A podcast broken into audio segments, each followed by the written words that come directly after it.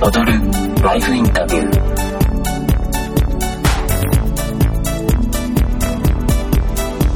こんにちは。踊るライフインタビューパーソナリティの大和です。この番組は多彩なバックグラウンドを持つゲストをお迎えし世界にたった一つだけのライフストーリーをお届けする番組です。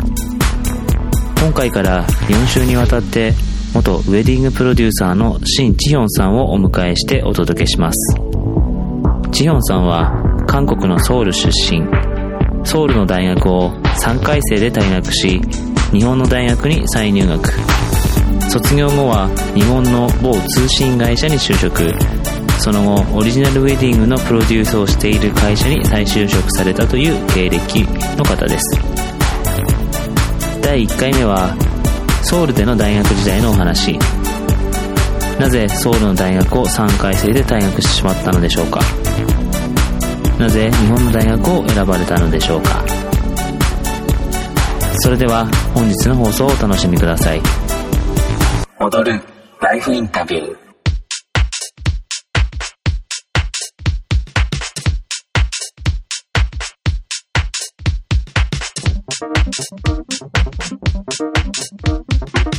こんにちは。こんにちは。こんにちは。今日はですね、インタビューということで、えー、チホンさんをお迎えして、ちょっと会話形式でね、ラフな感じで、えー、話していければなと思います。はい。はい。お願いします。お願いします。じゃあまず、その、チホンさんは、その、大学を、まあ、再入学で、まあ日本に来た。そうなんです。7年前ですね。7年前に来たってことなんで、まあ、それまではその出身のそのソウル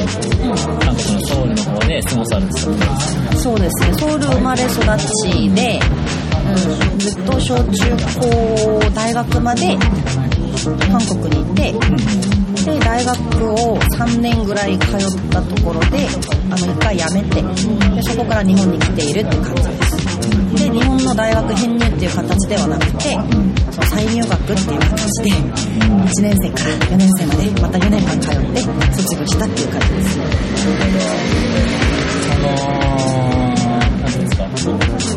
あまあ向こうではじゃあその大学ってまあどんなことをやってるんですかね？大学では、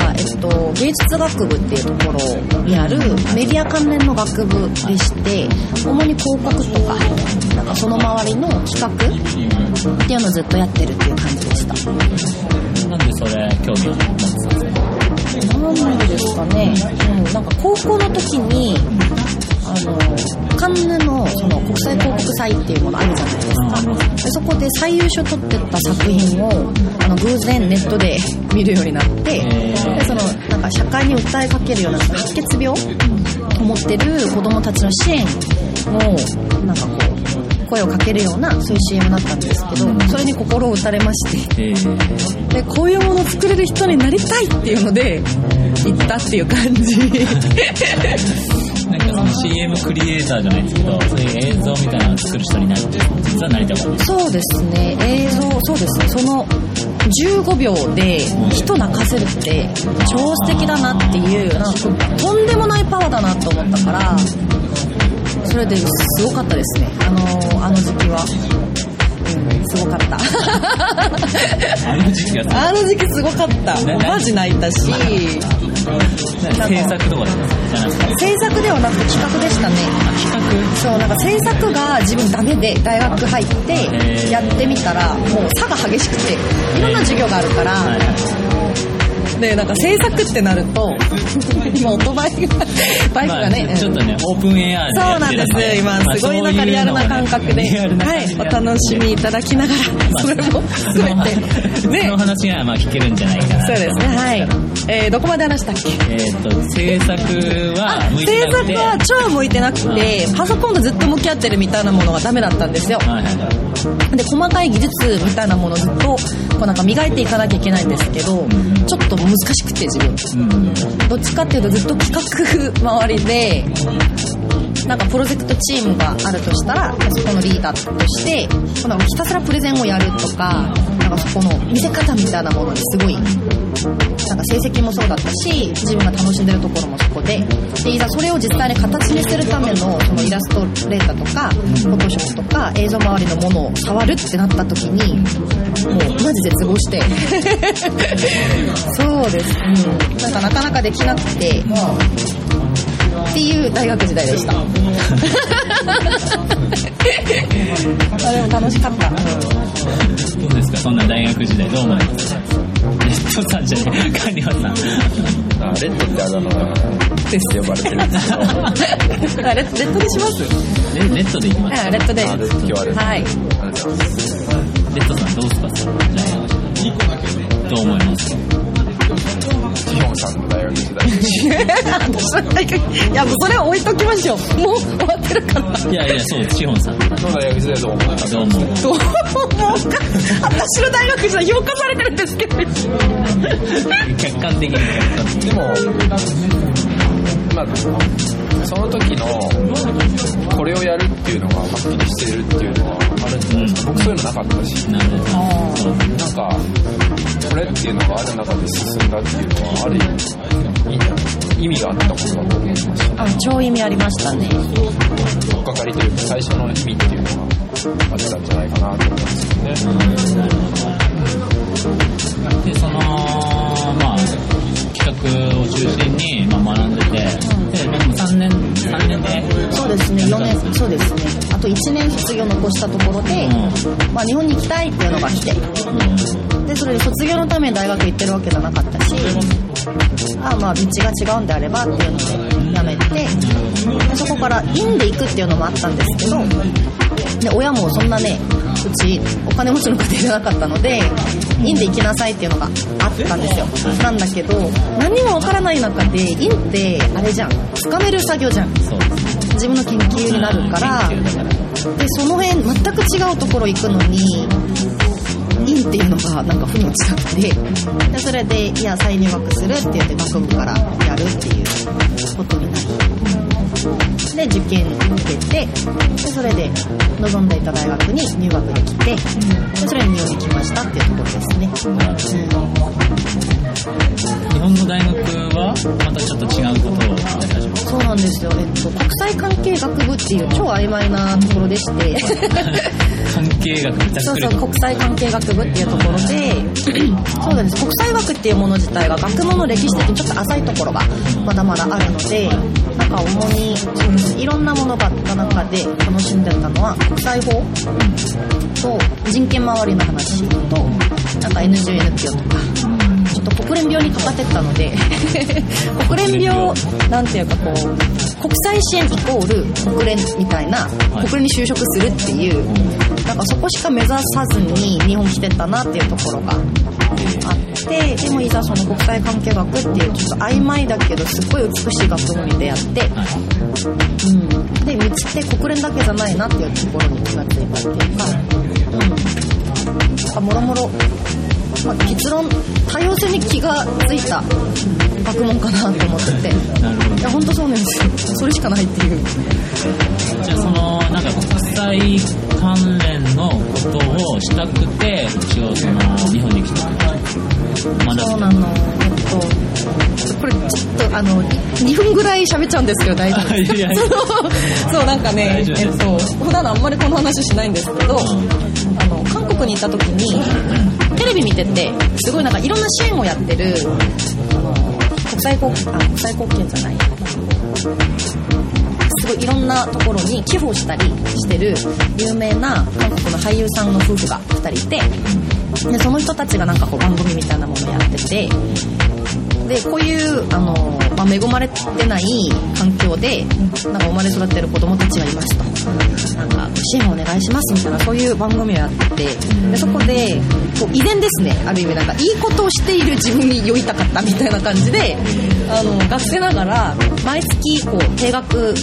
こう子供たちにお金を送るようなそういう支援を始めたんです。で当時ラオスに住んでいる7歳の女の子。でカモダムっていう名前の子に1対1で寄付を始めたんですけどそれやってもう写真だけで決めたら超可愛可愛かったから。でその子に寄付を始めてそこで忘れてた。毎月こう引き落とされていて忘れてて。そこから数ヶ月経ったら手紙がいつ届いたんです。でそこにその子が書いてくれた手紙があったのでそこに「リトルママありがとう」みたいな私はこういうなんか将来看護師になりたくて一番好きな食べ物はカエル。カエルでカエルと魚でみたいな。ねすごいよね。でなんかそういうのが書いてあって、本当にありがとうみたいななんかそういうのが書いてある、ただ7歳の女の子だし文字が書けないからでその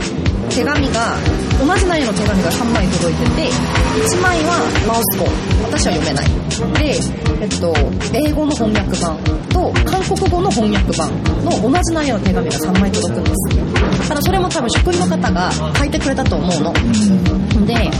でその子が自分の存在感をアピールするためで何をしたかっていうとその紙の上に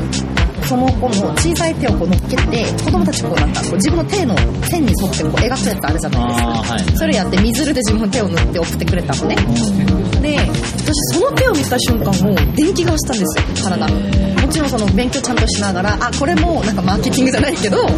持続的な支援をもらうためのあの、まあ、ことなんだなっていうのは後で気がついたんだけどあの時に超ピュアだったから マジ震えててもうなんかもう涙が止まんないみたいな。でそのちっちゃい手の上に思わず自分の手をかざしたんですね。でマジ本当これ本当で温度感が伝わったの。自分の勘違いかもしれないけど暖かかったんだよその手が。でラオスって行ったことない国だしそんな海外願望とかなかったんですけどだから向こうに誰かがいてその人と私がこの毎月あってもなくてもいい2 3 0 0 0円ぐらいのお金でつながってるみたいなその感動がやばかったの。でそれがちょっと国際的な仕事をしたいっていうかそういう動きをしたいっていう願望を初めて持ったきっかけだった。でそこで私ね1週間迷わずに親に泣きながら話した。本当土下座して大学辞めさせてくださいって言って,、あまりにもなんか娘が頑固だし泣きながら話してるしなんか手紙がどうだみたいな感じで出しながら話をしてるからで基本応援してくれるところもあったからあのお父さんがね。でそこから受験スタートみたいな感じ。で日本とのご縁とかがあったので、じゃあこうどどんな国に行くってなった時にあアメリカ行きたかったの。最初は。ああったんだけど、うん、でもうちそんな、ね、お金ある家庭じゃないし、働きながら勉強ができる国っていうのが条件になる必然的に。うん。なった時に日本ってそもそもちょっと興味があって独学でいろいろやってたっていうのもありで自分が学費を稼ぎながら勉強ができる国っていうのもあったから日本に来たでホームステイをやってた時になんかこう日本人の友達との応援とかもあったりして。で名古屋芸大に留学したこともあり交換留学生として前の大学の時に9ヶ月ぐらいだったんですよ日本語が上達せずなぜかイギリス人の友達とずっと一緒に住んでて英語が上達して帰ってくるっていう 日本語交代みたいな すっごい面白い時期だったんですけど。うん、なんかそういう、うん、そういうきっかけがあって、編入する前編入じゃない再入学する前にまあ一回日本に来てたんですよそういう感じああ、そうなんです。全部遊びで、もうキャンパスまでは、が学校までは行くんだけど、授業入らずにずっと芝生のところでゴロゴロしてたの。その9ヶ月か？ら。先生がもうちょっと出なさいみたいな。すいません、あまりにも日差しが暖かかって。いやでもなんかつい、そんな感じ。かなり大普通のね大学生とかって結構ちょっとそういう緩い感じですよね自分が緩くしたっていうところが、ね、正確な、ね、解釈ですよね。はい、そんな大学、大学っていうか、来るまでの来るまでのまあ、はいエピソードえエピソードがありますね。どどうですかレッツさんそのさっきあの独学で日本の勉強したって言ってたんです。よで僕が思うにそれで海外の方の方が日本の魅力ってなんかもっと感じてるんじゃないかなと思あああそれはあります。ねう結構日本って特殊じゃないですか。超特殊。その魅力って実は僕らより本当は僕らが本当は知っていること。うん。けどやっぱ海外の方の方がそういうのをこうより興味を持っているからこそそそられるものっていうのがあるのかなってすごい感じてるんですうんなんかあったんですかこれっていうのはこれ日本の魅力ね、やっぱあれだね。少ない言葉で多くのものを伝える力。あれはねあれ本当特殊だと思います。こう。閉鎖的であり開開放的でもあるっていう両両極端にある性質を持ち合わせているところ。島国特殊なものかもしれないけどそれも最強だなとかなんか基本察する文化だから、うん、頭すごい使うと思うんですよ。なんか感覚で生きるっていうよりはもう本当になんか察するみたいなその力ってすごいなっていう感じでそれが文化にもそのまま現れてるんじゃないかなと思うんですね。すっごい細かいしアニメ一つ見てもそうじゃないですか。本当になんか引き込まれてるじゃないけど大きくバンって見せて終わりとかじゃなくていつからどこから仕込んでったのっていうぐらいのストーリーが描けるっていうのはそこまでの緻密さとかそういうのが反映されてるんじゃないかなと思うんですその国際会議とかでもそうなんですけどよくこう国際会議のうまいファシリテートの仕方みたいなものが言葉としてこうある言葉があってインド人を黙らせて日本人を喋らせるっていうそれが成功したらうまいいい会議だっていうそのぐらいの話があるんですね。国連職員の教授から実際に聞いた話だったんですけどなん。かそのぐらいなんですよ。うんでもそれをなんかこうシャイだからっていうのもあると思うんだけど常にこう戦略考えてるしある意味察し続けた結果冷静だからっていうのも現れてるんじゃないかなとかソウルでは芸術学部で広告の企画を学んでいたというチヒョンさん。そのきっかけは広告祭の作品に感動したことから。また、国際関連のことに興味を持ったきっかけは、ラオスの女の子から送られてきた手紙の手形に手を当てた時に、ぬくもりを感じたというエピソードでした。方向性を決める時には、感動的なコンテンツとの出会いがあったようですね。来週は日本での大学生活のお話です。それではまた次週お会いしましょう。踊るライフインタビュー。